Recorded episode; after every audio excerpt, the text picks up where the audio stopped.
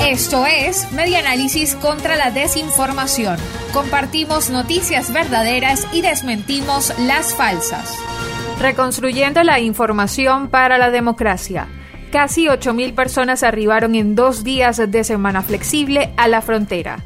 Cerca de 8.000 personas arribaron al municipio fronterizo de Bolívar en los primeros dos días de esta semana flexible, que va desde el 19 hasta el 25 de julio, informó el alcalde William Gómez. Gómez precisó que entre lunes y martes llegaron a las instalaciones del terminal de pasajeros de San Antonio del Táchira más de 4.100 ciudadanos. Solo el lunes se movilizaron por el puerto terrestre 2.100 personas, detalló.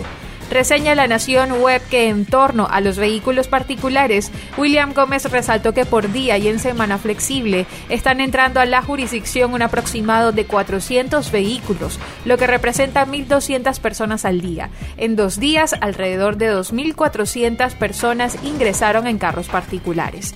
A esto se suman los 800 ciudadanos que entran en transporte informal a la frontera de San Antonio del Táchira. Esto fue Media Análisis contra la Desinformación. Síguenos en nuestras redes sociales, en Twitter e Instagram en arroba medianálisis y nuestra página web medianálisis.org.